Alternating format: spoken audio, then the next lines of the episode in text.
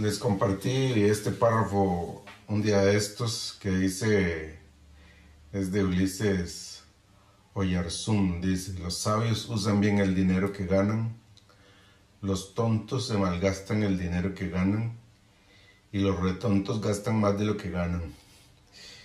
Me pareció interesante, por eso lo comparto, porque son frases que invitan a reflexionar. Y le uní la pregunta de cuáles somos nosotros. y un amigo me respondió, porque lo puse ahí en mis, en mis estados, y un amigo me respondió que era retonto, ¿verdad? Porque supongo que gasta más de lo que gana. Eh, y uso el comentario de él porque creo que no solo él, yo creo que, que todos, todos cometemos ese, ese error en algún momento de nuestras vidas. Eh, pero el punto, no, el punto no es si lo estamos haciendo si lo hemos hecho, el punto es qué va a pasar, qué está pasando con nosotros, porque ¿por qué llego a manejar el dinero de esa manera? ¿Por qué llegamos a gastar más de lo que ganamos? Y yo creo que la respuesta es muy simple, porque hay un vacío que necesitamos llenar. Y uno cree que si compra esto, lo va a llenar, o que si hace este negocio, lo va a llenar, o que si va a obtener esto, a recibir este, este curso, este entrenamiento, esto, y usted lo va a llenar. Que va a llegar un momento en que usted va a estar en una zona segura entonces, porque al final lo que andamos buscando es seguridad. Por eso es que compramos cosas, por eso es que gastamos cosas, bien sea en la apariencia física, eh, bien sea en los muebles de la casa, bien sea en estudios, en lo que sea, ¿verdad? Y pues lógicamente si usted pone en una balanza, pues unas cosas podríamos llamarlas buenas inversiones y otras no, pero pero el punto es que estemos engañados o seducidos por la idea de que vamos a llegar en algún momento a estar seguros y que por eso necesitamos hacer esto. Porque creo que todos tenemos la falsa idea de que cuando lleguemos a poseer algo vamos a estar seguros. Si poseo, si llego a poseer algo, entonces voy a estar seguro. Pensamos que al poseer estamos seguros, pero no poseemos nada, porque todo le pertenece a Dios. Nosotros no tenemos absolutamente nada. ¿Qué podemos poseer? Solo piensa en esto. Es imposible poseer. Nosotros decimos mi casa, ok, mi casa, pero no es su casa, porque bueno, por lo menos yo pienso, yo no puedo decir que mi casa es mi casa porque se la debo al banco. Pero aun cuando no se la deba, mi casa no es mi casa, porque al final yo no me la voy a llevar conmigo. Decimos mi trabajo, mi trabajo, pero en cualquier momento en la empresa donde trabajo ya no les sirvo, ya no soy útil y entonces me van a quitar el trabajo, aquello que yo dije que es mi trabajo. Digo mi carro, mi carro, pero de veras puedo decir mi carro, mi carro se lo pueden robar mi carro puede chocar y ya deja de ser mi carro.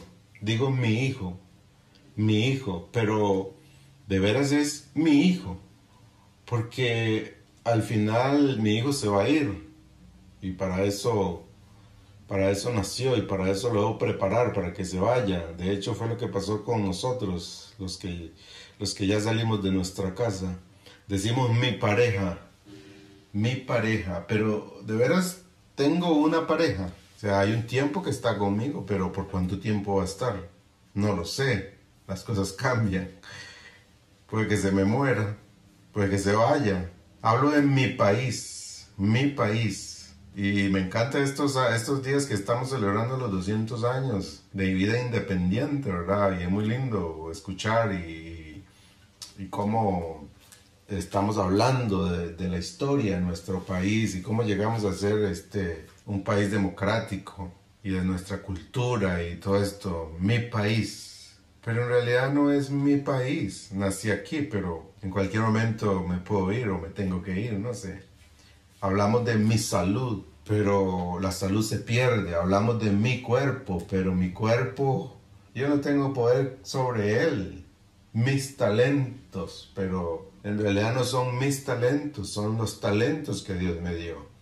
Hablamos de mi dinero, pero el dinero se va, toma alas y se va. No poseemos nada. Si usted piensa en esto que estoy diciendo, usted se dará cuenta que no poseemos nada. Y si no renunciamos a esa mentira de que esto es mío o que voy a tener esto que es mío y entonces me va a dar seguridad, si no renunciamos a esa mentira, vamos a seguir siendo esclavos infelices.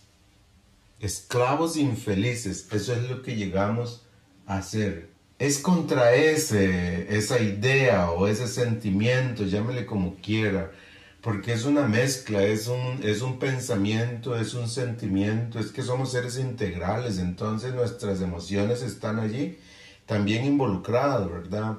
Es contra ese sentimiento, es contra esa idea de, de seguridad, de que hay algo que yo poseo que me hace estar seguro. Es contra eso que en realidad debe, debemos ser conscientes y que creo que el Espíritu Santo cada día nos hace más consciente. Y es de lo que Pablo habla en el texto que leímos esta semana o la semana pasada, en 1 Timoteo capítulo 6. Voy a leer el verso del 3 al 5. Pues puede ser que algunas personas no, nos contradigan. Pero lo que enseñamos es la sana enseñanza de nuestro Señor Jesucristo, la cual conduce a una vida de sumisión a Dios. Cualquiera que enseñe algo diferente es arrogante y le falta entendimiento. Tal persona tiene el deseo enfermizo de cuestionar el significado de cada palabra. Esto provoca discusiones que terminan en celos, divisiones, calumnias y malas sospechas. Individuos como estos siempre causan problemas, tienen la mente corrompida y le han dado la espalda la verdad. Para ellos mostrar sumisión a Dios es solo un medio para enriquecerse. Y Pablo está corrigiendo, guiando a su discípulo Timoteo que está en Éfeso porque necesita corregir algunas cosas que están pasando. Y Pablo le llama a un grupo de personas que están ahí metiéndose en, enseñando algo que es contrario a la palabra de Dios y él les llama falsos maestros. Es gente, dice él, de mente corrompida que le han dado la espalda a la verdad. Y es interesante porque dice esto, le han dado la espalda a la verdad y termina diciendo, para ellos mostrar sumisión a Dios es solo un medio para enriquecerse. Les llama así porque a pesar que el Evangelio es un medio para enriquecerse, el que quiere enriquecerse está listo para hacer cualquier tipo de cosas. El Evangelio es un medio para enriquecerse. Claro que sí. Yo creo que nosotros los creyentes a los que se nos ha revelado el Evangelio somos las personas más ricas que pueden existir. Porque ya nosotros entendimos dónde está la verdadera riqueza.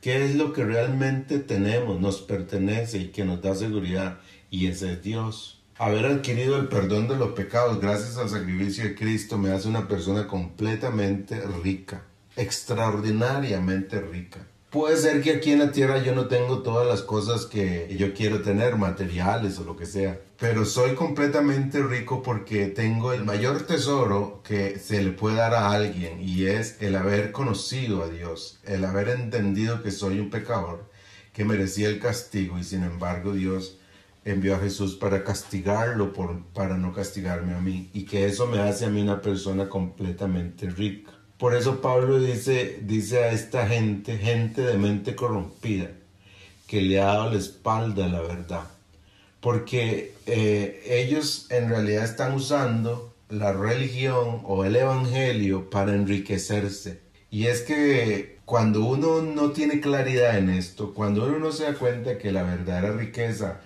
no reside en las cosas que yo poseo, sino en lo que, en, el, en la extraordinaria bendición de saber que he sido perdonado todos mis pecados y amado por Dios. Si no entiendo esto, que esa es la verdadera riqueza, entonces voy a correr por la vida queriendo poseer cosas que me ayuden a estar seguro o poseer cosas que me ayuden a sentirme bien conmigo mismo. El que quiere enriquecerse está listo para hacer cualquier cosa.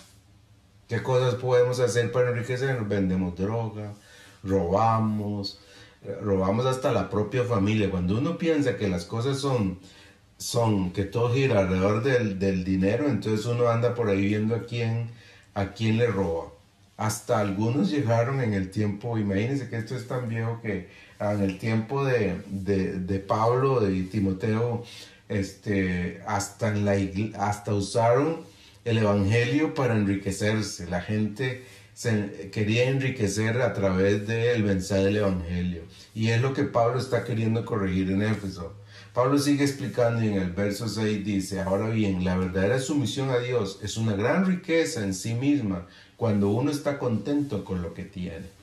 Está hablando que la verdadera sumisión a Dios, o sea, el, el, vivir para Dios es una riqueza enorme, claro que sí. Eh, pero solamente, y es lo que dice Pablo en el verso 6, solamente cuando uno está contento con lo que tiene. ¿Y cómo se puede estar contento con lo que uno tiene? Hasta que uno ha probado el amor de Dios, cuando uno ha experimentado el amor de Dios. Cuando yo tengo hambre, ¿qué es lo que muestro? Que estoy vacío, que te necesito comer. Cuando se me quita el hambre, cuando como. Cuando yo estoy vacío y ando queriendo que alguien me llene mis necesidades, es porque todavía no he entendido que es Dios el que llena toda mi vida.